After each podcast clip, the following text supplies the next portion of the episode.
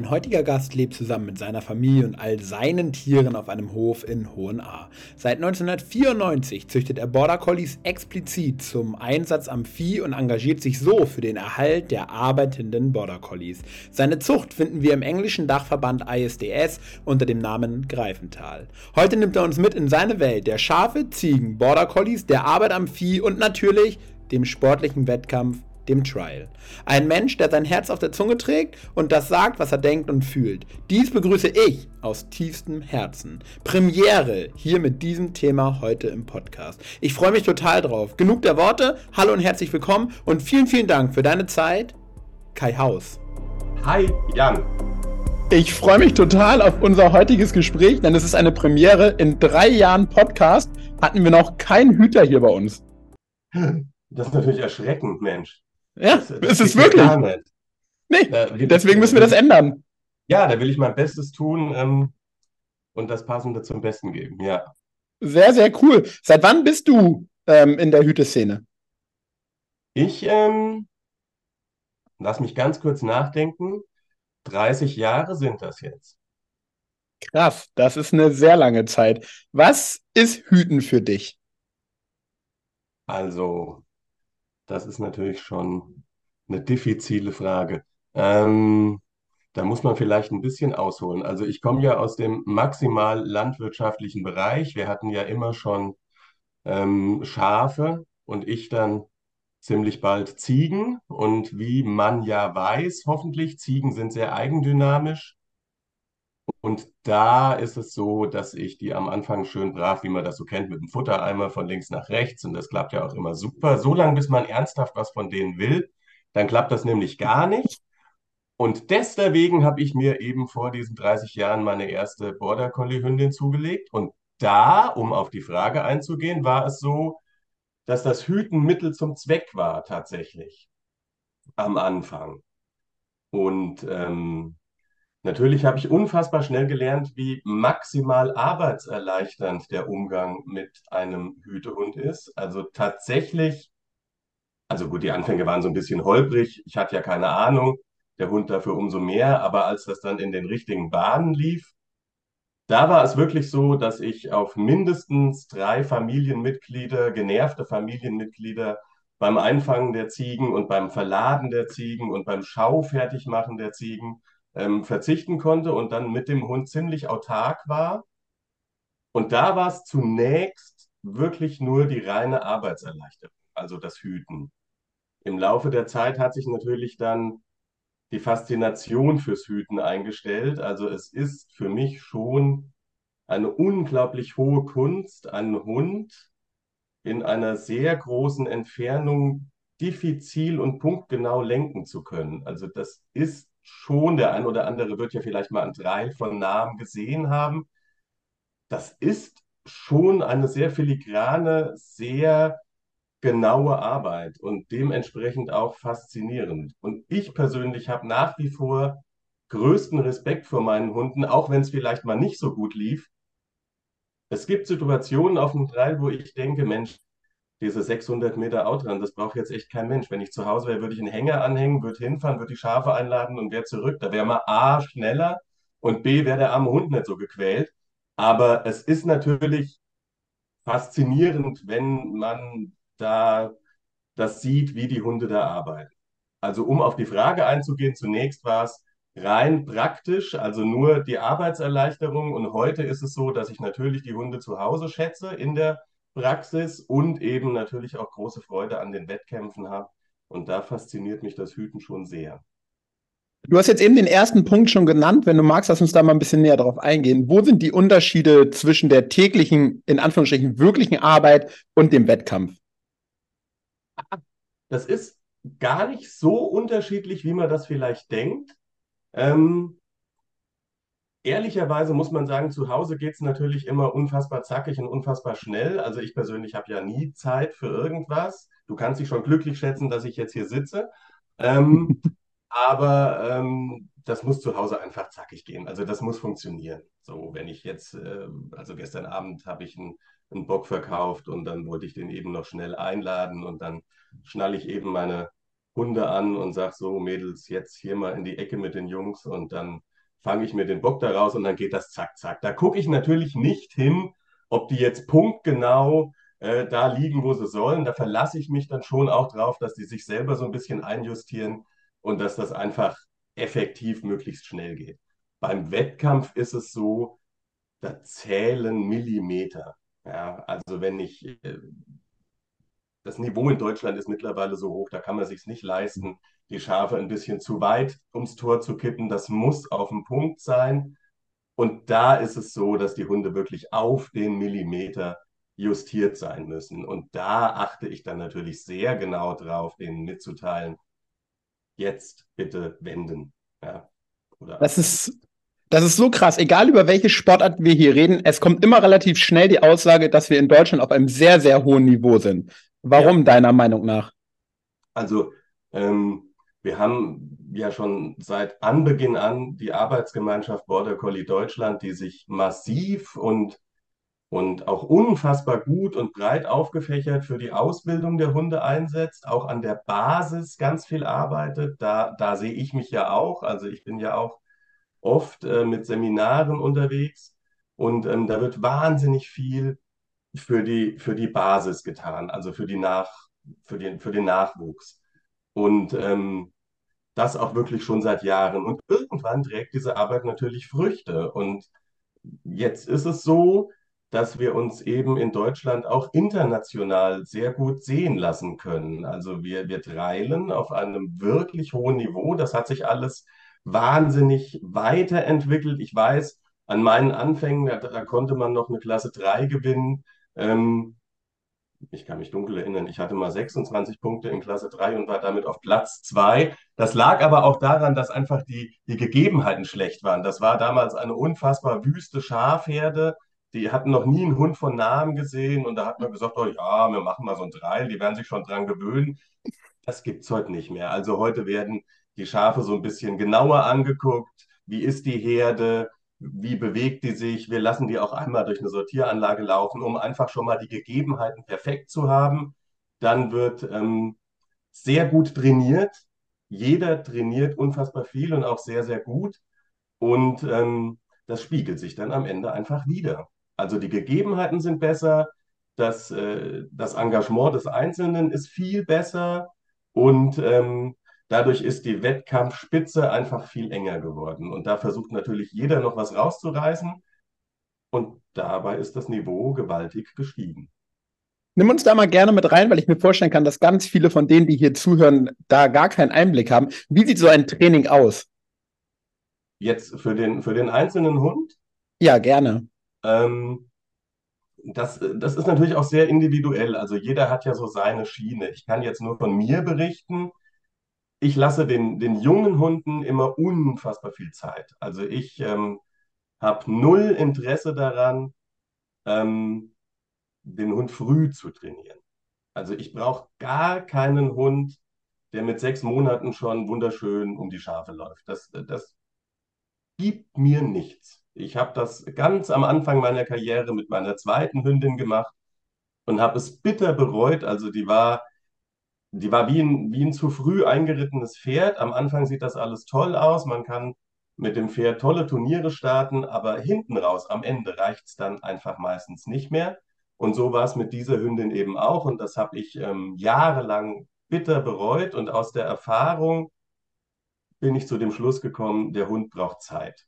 So. Und deswegen fange ich eigentlich mit keinem Hund an, bevor der zehn, vielleicht auch elf oder jetzt habe ich die Kleine im Start, die ist mit zwölf Monaten noch nicht so weit, bevor ich die überhaupt an die Schafe ranlasse. Und das passiert dann sehr gesichert. Und dann schaue ich mir immer erstmal an, was der Hund anbietet, also was sie mir vom Instinkt her zeigt, wie sie vielleicht in die Balance geht, wie sie sich dem Schaf gegenüber verhält.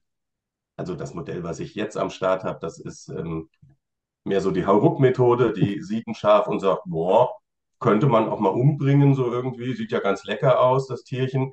Und dann versuche ich halt, mich da irgendwie einzubringen und zu sagen, ja, die Idee an sich ist nicht ganz falsch, aber so richtig schön ist das so auch nicht. Das hätte ich schon gerne, dass du die nur bringst und ich das Schaf dann vielleicht umbringe. Also das kann man dem Hund ja glaubhaft verkaufen und so fange ich an und wenn ich dann sehe, sie versteht, also jetzt habe ich die, ich habe, also um jetzt bei dem Beispiel mit meiner Kleinen zu bleiben, ich hatte die jetzt acht oder neun Mal halbherzig um die Schafe laufen lassen.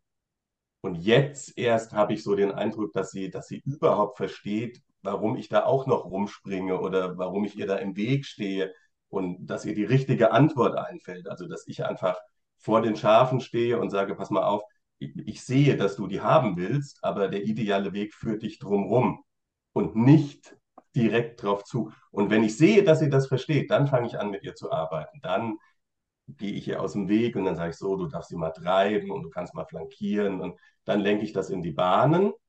Und wenn das gut klappt, dann fange ich an, mit dem Hund gegen die Balance zu arbeiten. Also in der Balance, das ist ja klar, das ist immer so zum Schaf hin und nach 12 Uhr suchen, immer auf dem einfachen Weg, immer so, wie der Hund das anbietet, wie es eben der Balancepunkt der Schafe vorgibt. Und irgendwann frage ich mal nach, wie ist es denn, geht es denn auch gegen die Balance? Geht es auch von den Schafen weg? Kannst du sie dann trotzdem bringen? Und das etablieren wir und dann wird darauf dann nach und nach das Training aufgebaut. Würdest du heute sagen, dass das dein Leben ist? Hm. Oh, ähm, es gibt schon auch ein Leben neben meinen Hunden. Also ich habe ja auch Familie und Kinder und ich kann beim besten Willen nicht sagen, dass, äh, dass die es mir langweilig gemacht haben. Also ähm, die Aufzucht meiner Kinder war wesentlich, wesentlich anstrengender als die Aufzucht des einen oder anderen Welpen, an den ich mich gerne erinnere. Aber die Hunde sind sicher ein, ein Großteil meines Lebens. Ja, also das, das schon. Und vor allen Dingen ähm, das Drumrum. Also ich gehe ich geh wirklich nach wie vor gerne auf die Wettkämpfe. Ich gehe gerne treilen. Ich habe große Freude daran. Ich bin ein unheimlich ähm, geselliger Mensch. Also da, man kann mir alles vorwerfen, aber ich bin wirklich maximal gesellig. Ich umgebe mich gerne mit, mit Gleichgesinnten und ich gehe auch gerne Fachsimpeln auf den Wettkämpfen. Ich mache sehr gerne Seminare. Es erfüllt mich mit großer Freude, wenn ich, wenn ich da ein Team habe, wo ich sehe, Mensch, die haben was gelernt. Das geht jetzt voran. Das, das sieht echt super aus. Der Hund entwickelt sich, der Mensch formt sich mit dem Hund. Also das, das macht mir schon enorm viel Freude. Und ähm, das nimmt natürlich einen Großteil meines Lebens ein. Ja. Wenn du Seminare gibst, arbeitest du eher mit dem Menschen oder eher mit dem Hund? Ja, ähm, das ist eine sehr clevere Frage. Ähm, letztlich wahrscheinlich meistens eher mit dem Menschen. Also ähm, natürlich muss man das, man muss das Gespann sehen. Es gibt ja verschiedene Kombinationsmöglichkeiten. Es gibt den super talentierten Zweibeiner, ungeschickterweise angepaart mit einem nicht ganz so talentierten Vierbeiner. Es gibt die Kombination umgekehrt, super talentierter Vierbeiner mit vielleicht nicht ganz so talentierten Zweibeiner. Es gibt die Version beide nicht richtig talentiert, die ist aber selten tatsächlich. Und es gibt die Version, leider genauso selten, beide super. Ja, und, und irgendwie dazwischen muss man sich einfinden. Und ähm, wenn du jetzt einen Hund hast, der der wirklich maximal autark vorgeht. Also der, der sagt, ja, ist ganz nett, dass der mich bisher hergefahren hat, aber jetzt können ja. eigentlich alle aus dem Ring. Ja, jetzt hat hier, jetzt habe ich Spaß in den Backen und jetzt mache ich mal hier die Schafe lustig, weil das kickt mich. Dann muss ich natürlich zuerst mal dem Hund erklären, pass mal auf, ist eine dufte Idee, aber mach mal schöner. Und dann versuche ich dem Zweibeiner das passende Rezept mitzugeben, wie er dem Hund denn sinnig oder mit dem Hund sinnig gemeinsam ein Team wird. So. Jetzt ist ja das Hüten insofern eine besondere Sportart im Gegensatz zu den anderen, dass es halt nicht durch reines Training möglich ist, den Hunden das beizubringen, sondern sie müssen ja schon von sich aus etwas mitbringen. Wo ist denn die Grenze, wo du sagst, ey, das macht hier leider keinen Sinn, egal wie sehr du lieber Zweibeiner das möchtest? Also, wenn der Hund wirklich maximal untalentiert ist, dann hat es keinen Sinn dann hat es keinen Sinn und dann quält man sowohl den Hund, es ist dann maximal ungerecht gegenüber dem Hund, wenn er es nicht kann. Dann kann er es nicht. Wenn er nichts mitbringt, dann kann er es auch nicht lernen. Also tatsächlich ist es so, dass das Hüten mit Border Collies basiert im Wesentlichen auf Instinkten. Also die müssen Instinkte und vor allen Dingen Talent und ein Höchstmaß an Trainierbarkeit und ganz wichtig Kritikfähigkeit. Das müssen die mitbringen. Und wenn die das nicht haben, dann hat es keinen Sinn. Und leider, das muss man ja, also vielleicht, man kennt mich ja aus äh, Funk und Fernsehen, ähm, ähm, man muss ja sagen, ähm, die Zucht in Deutschland hat ja auch Stilblüten getrieben, wo tatsächlich äh, nur auf Exterieur gezüchtet wurde. Und dabei bleibt der Kernpunkt des Border Collies leider auf der Strecke. Ich habe das vor 30 Jahren gesagt und ich würde es heute nicht anders sagen. Man muss Hunde auf Talent züchten, auf, auf, die, auf die inneren Eigenschaften, auf das Interieur. Es bringt nichts, Hunde gleich welcher Rasse auf Exterieur zu selektieren. Das hat man beim deutschen Schäferhund gesehen. Das ist ja das klassische Paradebeispiel, wohin das führt. Das hat man beim Labrador gesehen. Das finde ich ist auch ein Top-Beispiel. Und man sieht es nach wie vor maximal deutlich beim Border Collie. Also wenn man heute, also wenn ich jetzt heute mit meinen Hunden in einen Showring treten würde, dann würde ich ja schon am Eingang ähm, mit, der, mit der Zwangsjacke abgeholt. Also die würden mich ja schon gar nicht rein. Ja, wir wollen ehrlich sein, man würde sich darauf aufmerksam machen, dass Mischlinge hier nicht erlaubt sind. Ja, genau. So. Und ähm, eben, und das mit den Mischlingen, das ist ja jetzt, glaube ich, so, das ist ja der, der neueste Hype. Also alles, was irgendwie ein bisschen das Fell zu kurz hat und die Ohren zu steil, ist ja schlagartig ein Kelpie-Mischling. Hm, das finde ich dann schon, also das wäre für mich nicht der Zuchtverband, dem ich huldigen würde, tatsächlich, weil ähm, das macht für mich so keinen Sinn.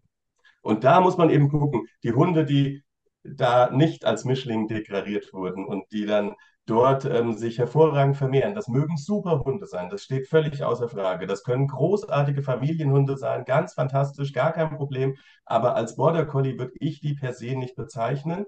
Und wenn die dann zum Beispiel zu mir zum Training kämen, passiert tatsächlich jetzt auch schon nicht mehr, aber wenn es passieren würde, und es wäre nun mal so, wie die Dinge dann meistens sind, und der Hund hat eben leider kein Talent gemäß seiner Genetik, dann muss man sagen, und da sehe ich mich auch in der Pflicht, es macht keinen Sinn. Ja, ich, man kann dem Hund das nicht durch sturen Gehorsam beibringen, also zumindest kann ich das nicht. Das mag andere geben, die das vielleicht können. Aber dann ist es für mich auch noch nicht dasselbe. Der Hund muss beim Arbeiten mitdenken. Der muss verstanden haben, warum er flankiert. Also es geht nicht darum, dass er lernt, äh, Kambai ist links rum und Away ist rechts rum, sondern warum kommt jetzt Kambai und was hat das für eine Folge? Was passiert als nächstes? Wenn ich dahin laufe, warum reagiert das Vieh jetzt so und wie muss ich dann agieren und war ich vielleicht zu weit und hätte es ein bisschen weniger sein müssen. Das muss der Hund reflektieren auf lange Sicht.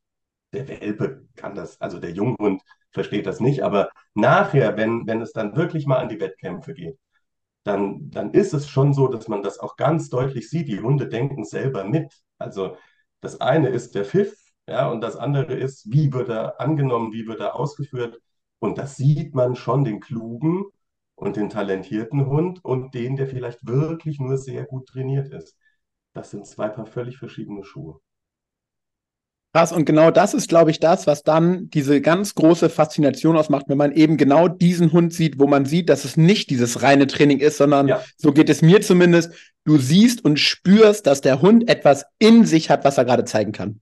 Ja, genau. Und dass, dass der Hund eben mit Verstand arbeitet. Also, dass er sich im richtigen Moment einbringt, im richtigen Moment zurücknimmt, dass da ein Zusammenspiel zwischen Mensch und Hund ist und dass beide letztlich einen Plan von dem haben, was sie vorhaben und sich auch nonverbal verstehen. Also, äh, wenn ich an meine Pina denke, die, die wusste irgendwann, da stehen Tore auf der Wiese, ja, ob der jetzt links oder rechts pfeift, es wird schon irgendwie so sein, dass die da durch müssen. Schönen Tag noch. Ja. Das, das war einfach, das war auch ein tolles Feeling. Also ich konnte mich noch so blöd anstellen, wenn ich es nicht richtig voll verkackt habe, so wie jetzt in Schweden, dann, ähm, dann hat die das einfach gemacht. Ja, dann, dann war das einfach klar, ja, das hundertste Tor vorne links, ja klar, wegtreiben durch. Also man muss da nur noch nachjustieren. Und sowas klappt natürlich auch nur mit einem Hund, der, der da den passenden Instinkt und das Talent für hat. Das geht mit keinem anderen.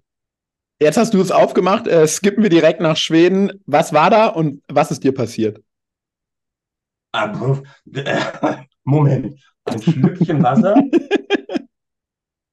bevor ich völlig deeskaliere. Also Schweden war natürlich eine unfassbar tolle Erfahrung. Es war ja, es war ja tatsächlich ähm, all mein Streben, irgendwann mal auf so eine Europameisterschaft zu starten.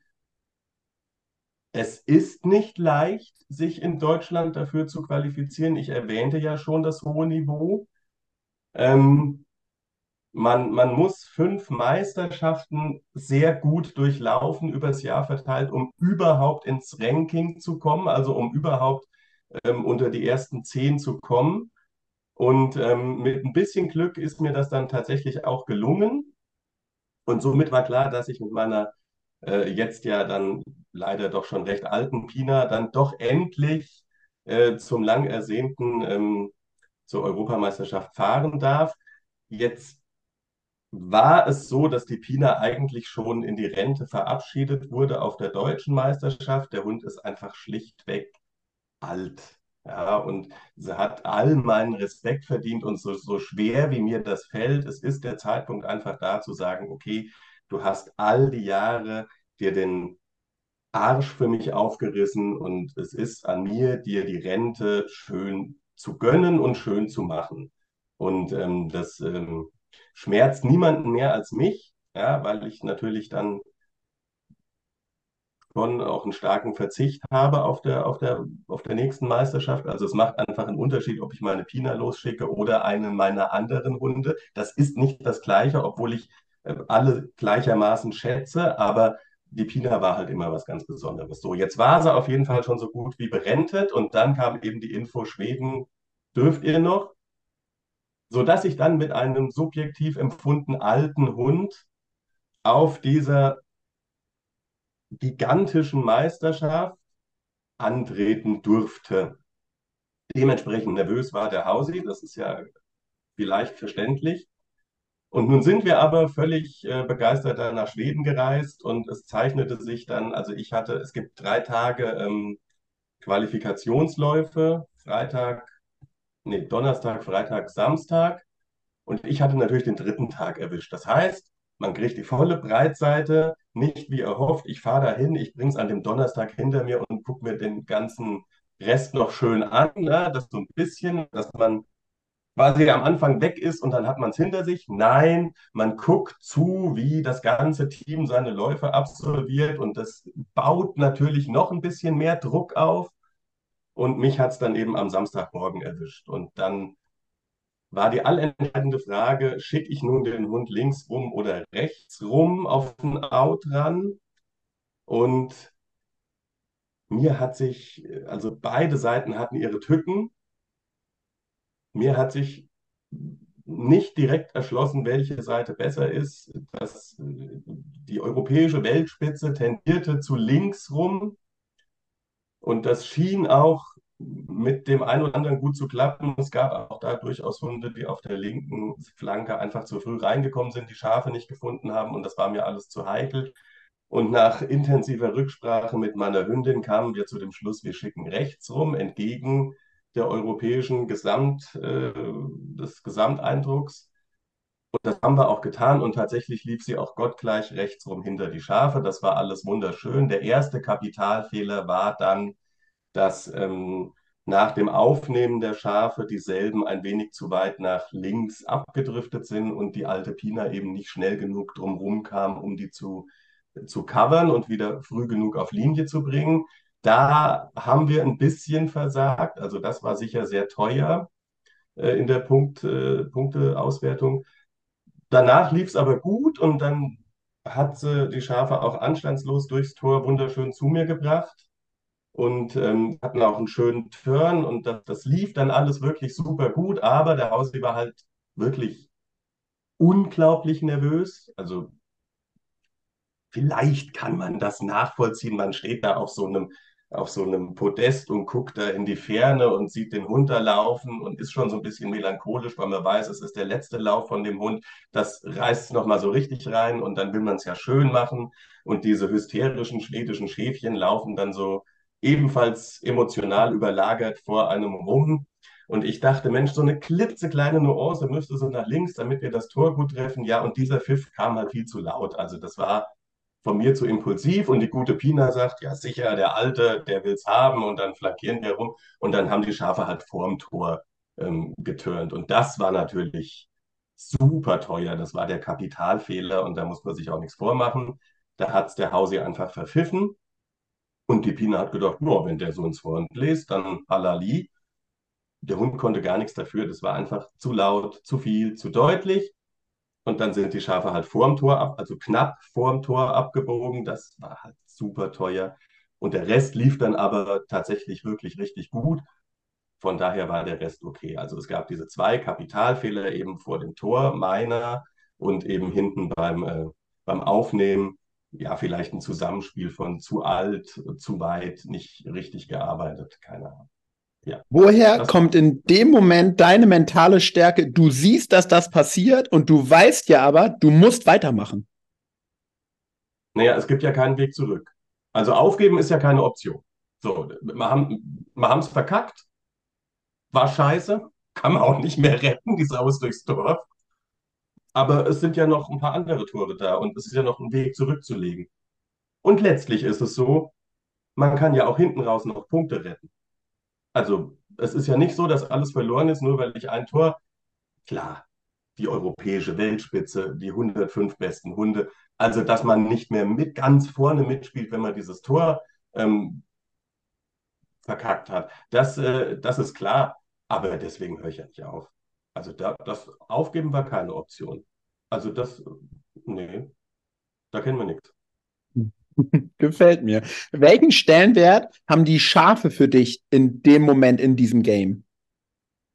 Also die Schafe, man muss die Schafe immer mit Respekt behandeln. Man muss die Tiere verstehen, man muss die Tiere lesen können und letztlich, da muss man sich natürlich immer wieder dran erinnern, darf man ihnen auch keinen Groll legen.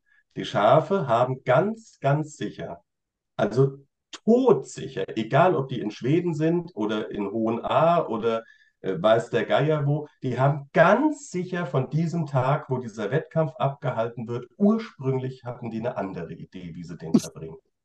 Ganz, ganz sicher. Und es gab oft Situationen, das ist ja auch völlig klar, man kriegt fünf Schafe dahingestellt bei so einem Wettkampf, in der Regel vielleicht auch mal nur vier, aber irgendwie so ein Grüppchen halt. Und da ist immer eine dabei, wo man denkt, alter Lachs, wer hat die denn heute Morgen rausgelassen? Die hättest du ja jetzt echt nett gebraucht. Die ist immer dabei. Da, da, da macht man auch nichts dran. Und da muss man eben mit dieser einen besonders vorsichtig agieren. Und wenn man Glück hat, kriegt man die auch schön über den Kurs geschaukelt. Und dann geht das. Man muss die mit Respekt behandeln. Und man muss verstehen, dass die das eigentlich so gar nicht wollen. Und dann gibt es halt eben leichtere Schafe, die man leichter davon überzeugen kann, einfach mal diese zwölf Minuten mitzuspielen. Und es gibt andere, die sagen, hm, also die Nummer hier, da muss aber jetzt mehr kommen als nur freundlich hier schaukeln. Da muss schon mal ein Hund stramm an der Kurve stehen und sagen, es gibt zwei Wege, meinen und meinen, und dann gehe ich vielleicht. Ja. Aber immer mit Respekt und immer gut lesen, die Schafe. Und das zeigt schon, ich übersetze es mal für mich, dass man extrem viel Erfahrung braucht als Mensch, um das überhaupt erkennen zu können, oder? Und nicht einfach zu sagen, ey, ich sehe ein Schaf. Ja, das soll schon mehr sein als, äh, also das, man müsste schon mehr erkennen können als der Unterschied zwischen Schaf und Ziege. Das wäre so das Minimum. Aber man, man muss schon die Schafe lesen können. Also das äh, zeigt sich vor allen Dingen nachher in den höheren Klassen. Also man muss wirklich gucken, wie reagieren die Schafe, wo braucht es vielleicht noch ein bisschen Hund, wo besser nicht. Ja? Man muss den Zeit geben, man muss die führen können, man muss die Schafe lesen können, das stimmt. Wie hast du das gelernt? Durchs Zugucken, durchs Machen, durch irgendwie alles? Naja, also erstmal wollen wir festhalten, ich bin ja nicht perfekt. Ja? Ich mache auch wirklich, wirklich üble Fehler, wo ich dann hinterher denke, ja, das war doof. Also das war wirklich doof. Das hätte man besser machen können. Ich lasse mir auch ganz oft hinterher sagen, Mensch, Hausi, was genau hast du denn da gemacht? Das war ja total bescheuert. Und das stimmt dann auch immer alles. Also ich bin nicht perfekt, weiß Gott nicht. Aber ähm, ich, ich, hatte günstige Ausgangspositionen. Also mein, mein Onkel hatte immer Schafe und derer auch sehr viele. Und alle die, die da irgendwie aus dieser 500-Kopf-Herde rausgefallen sind durch irgendwelche hässlichen Auffälligkeiten, die wurden immer bei mir geparkt. Also irgendwelche Flaschenlämmer und irgendwelche anders auffälligen Individuen. So eine Schafherde muss ja funktionieren, da kann man Individualität gar nicht so richtig gut gebrauchen. Also es muss alles. Ne? Und die wurden dann immer bei mir geparkt und sind schlussendlich auch bei mir geblieben. Dann hatte ich ja meine Ziegen immer schon und die lehren einem schon sehr deutlich aufzupassen. Also sehr deutlich. Also nichts, also ich schätze meine Ziegen sehr, aber das muss man wollen. Also das muss man wirklich wollen, da gibt es auch nichts schön zu reden. Und wenn man die gut lesen kann und dafür ein bisschen Gefühl hat, dann sollte es mit dem Durchschnittsschaf auch gut funktionieren. Und so hatte ich einfach eine günstige Ausgangsposition und über die Jahre, die ich das jetzt mache, habe ich natürlich auch dazugelernt. Ja, also kann ich erstmal blind unterschreiben, wir haben ja auch Ziegen. Man lernt Zaun zu bauen. Ja. Siehst du? Ja. Ja. Ja, und das ist genau wie du sagst, mit dem Futtereimer funktioniert alles super bis zu dem Moment, wo du das erste Mal ernsthaft etwas von ihnen möchtest. Ja, meine Rede. Ja, meine also bin ich, ich zu 100 Prozent bei dir. Ich habe ein Buch zugeschrieben, da kann man es ja nachlesen. Ja. Ich weiß, und jetzt sage ich dir was Spannendes. Als wir mit diesen Ziegen angefangen haben, das war nie der Plan, das ist dann so gekommen. Es gibt nicht viel über Ziegen. Aber es gibt ein Buch. Ja, nur weiter, nur weiter, nur weiter. Nein, ernsthaft. Versuch mal, Informationen über Ziegen oder Ziegenhaltung zu bekommen. Super schwer. Echt? Ja, wirklich. War wirklich schwer, gescheite Sachen. Ja, du kannst YouTube anmachen, dann kannst du dir angucken, wie das alles schön aussieht. Instagram, ja. zwei Fotos, super. Aber wenn du wirklich wissen möchtest, äh, wie es geht, ist da nicht viel. Ja. Wirklich spannend. Ja, da haben wir ja jetzt na, also Ziegen, Ziegen ist schon ein Abenteuer. Also Ziegen sind wirklich, ich finde die großartig nach wie vor, aber das muss man wirklich wollen und ähm, die haben halt eine sehr hohe Eigendynamik. Und jeden Tag anders. Also das kann ja heute die Welt komplett in Ordnung sein und morgen hat sich auf der Wiese praktisch gar nichts verändert, aber irgendwie ist alles, finden wir alles blöd. Ja, da gehen wir halt, da sind wir halt weg. So. Und das ist ja, das ist ja irgendwie maximal schwierig mit Ziegen. Aber man kann die managen. Glaubst du, dass man als jemand, der hütet, lernt, Dinge schneller so anzunehmen, wie sie gerade sind? Nee. Nee. Nee, das glaube ich nicht. Aber ich, ich glaube, dass, ähm, dass, dass wenn, also Nee, nee, aber wenn, wenn du jetzt ähm, am, am Hüten dran bist, dann, dann musst du halt schnell akzeptieren, das war jetzt falsch, machen wir es besser. Da, es gibt da einfach keinen Weg zurück. Ich kenne mich ehrlicherweise in allen anderen Hundesportarten nicht so gut aus. Ich weiß nicht, ob man im Agi vielleicht die Hürde dann nochmal angehen darf oder so. Tausendmal. So lange, wie du äh, bezahlst, kannst du machen, was du möchtest. Echt? Ja, das geht halt, das geht halt dann hier nicht. Ja, hier ist einfach, du gehst dahin, du hast dich vorbereitet, du kannst es zu Hause hundertmal trainieren. Ja, das ist klar. Aber wenn es läuft, dann läuft es so, wie es läuft. Und wenn ich einfach zu hart pfeife und der Hund flankiert zu deutlich und sie sind am Tor vorbei in Schweden, dann sind sie am Tor vorbei. Dann ist die Sau durchs Dorf. Und dann habe ich aber auch nicht mehr die Zeit, um noch lange drüber nachzudenken. Also das dann schon. Ich kann dann die Dinge nicht mehr ändern. Ja, aber ja, vielleicht lernt man dann doch schneller, das zu akzeptieren. Ja, vielleicht doch. Ja. Was würdest du sagen, ist das Hüten für deine Hunde? Die Erfüllung. Also all, all ihr Streben, all ihre, ihr Daseinswille, die Erfüllung. Auf jeden Fall. Ja. Und das schreibe ich dir auch sofort. Glaube ich auch, weil ich glaube, es kann ihnen nichts anderes so viel zurückgeben wie diese Sache an sich. Also ganz, ganz, ganz sicher. Ich, ähm, es, man muss ja nicht viel tun. Ja? Ich habe ich hab gar nicht die, also es gibt ja Leute, die ihren Border Collie rund um die Uhr mit tausend Sachen ähm, bespaßen. Ich kann das immer gar nicht nachvollziehen, weil ich alleine hätte ja die Zeit nicht, morgens joggen zu gehen. Jetzt bin ich auch maximal unsportlich, also das, ich hätte auch keinen Reiz dabei, ja. Aber ähm, erst joggen, dann äh, hier Schnüffelspiele, dann Tricks beibringen, dann dies, dann das, dann jenes und dann noch hüten und damit er dann schön die Muskulatur noch ein bisschen schwimmen gehen, bla bla bla. Ja. Kann man alles machen, wenn man die Zeit dafür hat, wenn man da Freude dran hat, aber ich sehe es ja an meinen Hunden. Also die, es gibt ja einen Tagesablauf. Ich gehe arbeiten, die warten, bis ich wiederkomme. Da passiert natürlich nicht viel. Klar, da ist die Familie da, die Kinder, irgendeiner ähm, zieht man irgendwie mit irgendeinem Hund los. Aber letztlich passiert die erste Hälfte vom Tag über nicht sehr viel. Da, da bin ich einfach nicht da und die Hunde haben gelernt, das zu akzeptieren. Das lernt auch jeder neue Hund, der dazukommt und dann harren die der Dinge, die da kommen. Aber so wie ich zu Hause bin, sitzen die mit mir im Pickup und dann gondeln wir von einer Herde zur nächsten und da ist immer was zu tun. Und dann wird jeder Hund einmal so gebraucht, wie es mir gerade vorschwebt. Also wenn ich jetzt, so wie gestern diesen Bock fange, dann nehme ich halt die zwei Damen zur Hand, wo, wo also wirklich klar ist, dass die, dass die, dass ihnen da richtig einer bei abgeht, wenn man diese fetten Böcke irgendwie nochmal brutal in der Ecke hält, da gehen die komplett steil, ja, das finden die richtig erquickend.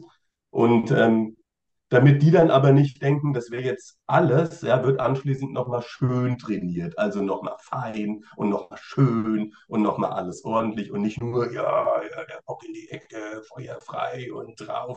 Nee, auch nochmal schön. Und wenn ich das mit denen gemacht habe, dann kehren wir irgendwann am Ende des Tages nach Hause zurück und dann sagen die, war dufte, hat sich voll gelohnt, dass der halbe Tag nichts lief, weil jetzt werden wir auch wirklich maximal erschöpft und müde und dann war es das. Und dann sehen die alles andere als unglücklich aus.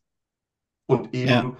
wirklich erfüllt. Also die, die sind schon happy, wenn die nur diese Böcke in der Ecke gehalten haben, weil das natürlich auch ein Höchstmaß an Dynamik erfordert und eben eigenständigem Handeln. Ich kann nicht diesen einen Bock da rausfangen und dabei noch die Hunde dirigieren. Also es ist klar, es ist offensichtlich, ich will die in der Ecke haben und wir halten die da.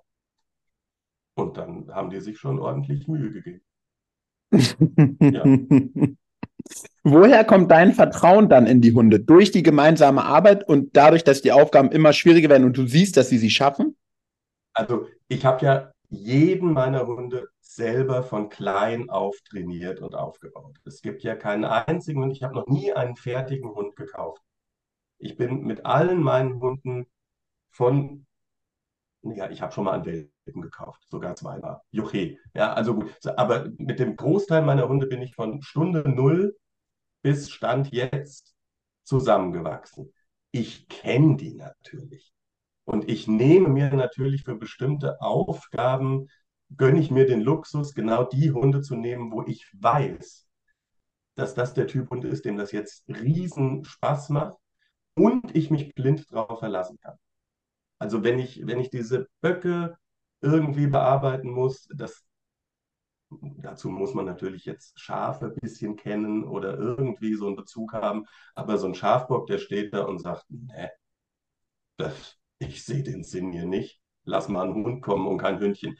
Dann nehme ich natürlich meine Tilda, ja, die geht da ab wie ein Zäppchen. Je größer der Widerstand, desto geiler der Hund.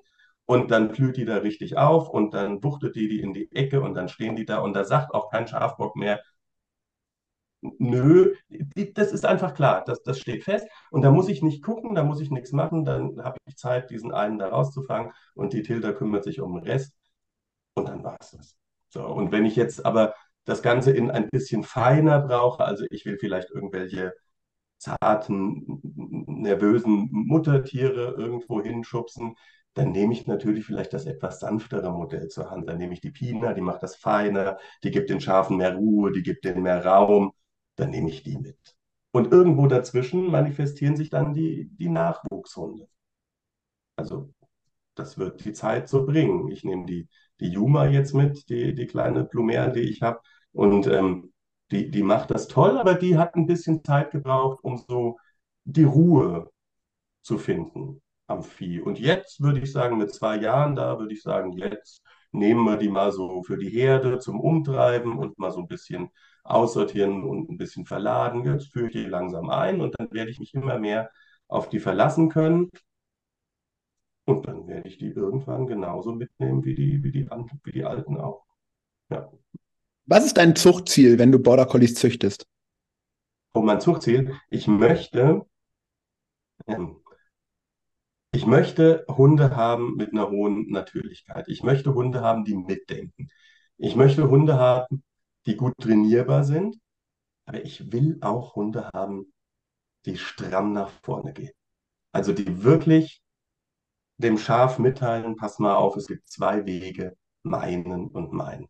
Ich will nicht zwingend Hunde, die nur, die nur gut trainierbar sind, also die, die nur auf den Punkt wenden und super schön und alles toll und alles schick. Das hilft mir nicht. Also so wichtig ist mir der Wettkampf nicht, dass ich in, in, in the heat of the night, also in der Hitze des Gefechts, ähm, auf einen Hund verzichten kann, der sagt so, Bock, jetzt, Hänger, fertig. Und irgendwie in den nächsten zwei Minuten, weil die Sportschau fängt um 20 vor 6 an. Also das muss schon, das muss schon irgendwie, das hätte ich gerne als Zuchtziel. Einen starken Hund, einen führigen Hund, kooperativ, selbstständig und dabei noch lenkbar. Das wäre so meins. Und das hat auch die Jahre immer relativ gut geklappt. Also der eine ist vielleicht ein bisschen milder, der andere ist vielleicht ein bisschen zorniger, der eine lässt sich vielleicht ein bisschen besser lenken als der andere. Aber so, ich sag mal, im Gro war ich bisher nicht unzufrieden. Hört sich nicht schlecht an. Wenn wir an der Stelle Wünsch dir was spielen würden, was würdest du dir für dich und deine Hunde in den nächsten fünf Jahren wünschen? Oh, ich würde mir, ich würde mir auf dem Punkt sofort ähm, die zweite Pina wünschen.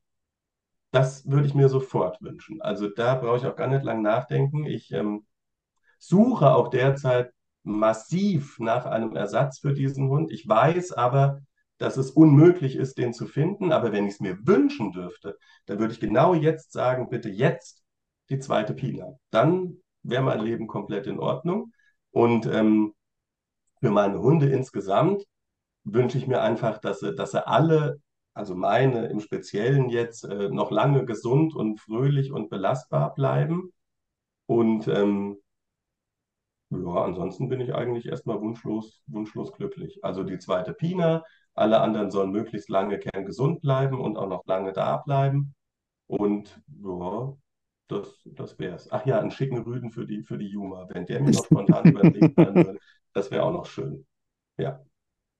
Hört sich doch alles halbwegs realistisch an. Ja, das mit der zweiten Pina. Ja, das, das eher nicht. Schwierig. Also das ist wirklich richtig tricky, aber ich arbeite dran. Sehr, sehr cool. Für alle, die jetzt die ganze Zeit zugehört haben und sich fragen, ist der Kai ein Trainer, bei dem ich richtig wäre? Wann bin ich bei dir richtig? Also, du bist bei mir richtig, wenn du wirklich was lernen willst zum Thema Hüten. Du bist auf jeden Fall richtig, wenn du damit äh, relativ nah am Anfang bist. Du bist auch richtig, wenn du schon ein bisschen was kannst, ja. Das, das schon, aber ich glaube, ich bin, ich bin vielleicht nicht das Optimum für einen, der schon in Klasse 3 ist und noch irgendwie zur EM will. Also da gibt es vielleicht tatsächlich viel, viel bessere, wo man hingehen kann. Aber für die Basis und für den Anfang und die ersten drei Etappen auf jeden Fall. Und du bist bei mir richtig, wenn du mit einem offenen Wort leben kannst. Also ich neige nicht dazu. Ich hatte es jetzt wieder auf den letzten Seminaren, die sagen immer alle, jetzt sei doch mal nett und sei doch mal freundlich. Ich bin freundlich. Ich bin total freundlich. Man muss mir nur einen Grund dafür geben. Also ich, ich rede Dinge nicht schön. Wenn es scheiße ist, dann ist es scheiße. Und dann kriegst du das auch gesagt. Und wenn du damit leben kannst, dann bist du bei mir richtig. Aber wenn du ja. deinen Hund beweihräuchert haben willst, dann bist du bei mir falsch. So einfach ist das. Das gefällt mir total. Und allen anderen, denen das gefällt, wir verlinken alles von dir äh, hier, sodass man dich irgendwie auf Facebook oder Instagram oder wo auch immer findet. Ja, äh, dass, da wenn man Interesse sagen, hat. Ich bin, ja, ich bin ja maximal untalentiert am PC. Also ich kann super Hunde trainieren, das steht völlig außer Frage. Aber ähm, am, am PC und dieses ganze Social-Dingsbums, also bin ich maximal schlecht, aber ich kriege Facebook relativ gut hin tatsächlich. Und ich habe jetzt, nachdem ich mich jahrhundertelang gewährt habe, auch äh, einen Schritt auf Instagram zugemacht. Da bin ich aber noch nicht so fit. Also da, das klappt noch nicht so gut. ich bin da echt un völlig untalentiert. Also völlig, das hat überhaupt keinen Sinn. Aber ähm, man, man kann mich erreichen, wenn man das möchte, ja. Cool. Kai, vielen Dank für deine Zeit, gerade weil sie wirklich äh, sehr, sehr knapp bemessen ist. Vielen Dank für einen Einblick ins Hüten in dein Leben mit Hunden, Ziegen und Schafen und ähm, dem wettkampfmäßigen Betreiben des Ganzen. Gerne. Dir noch einen schönen Tag und wie gesagt, vielen, vielen Dank für deine Zeit. Alles andere als selbstverständlich für mich. Ja, gerne. Ciao. Tschüss.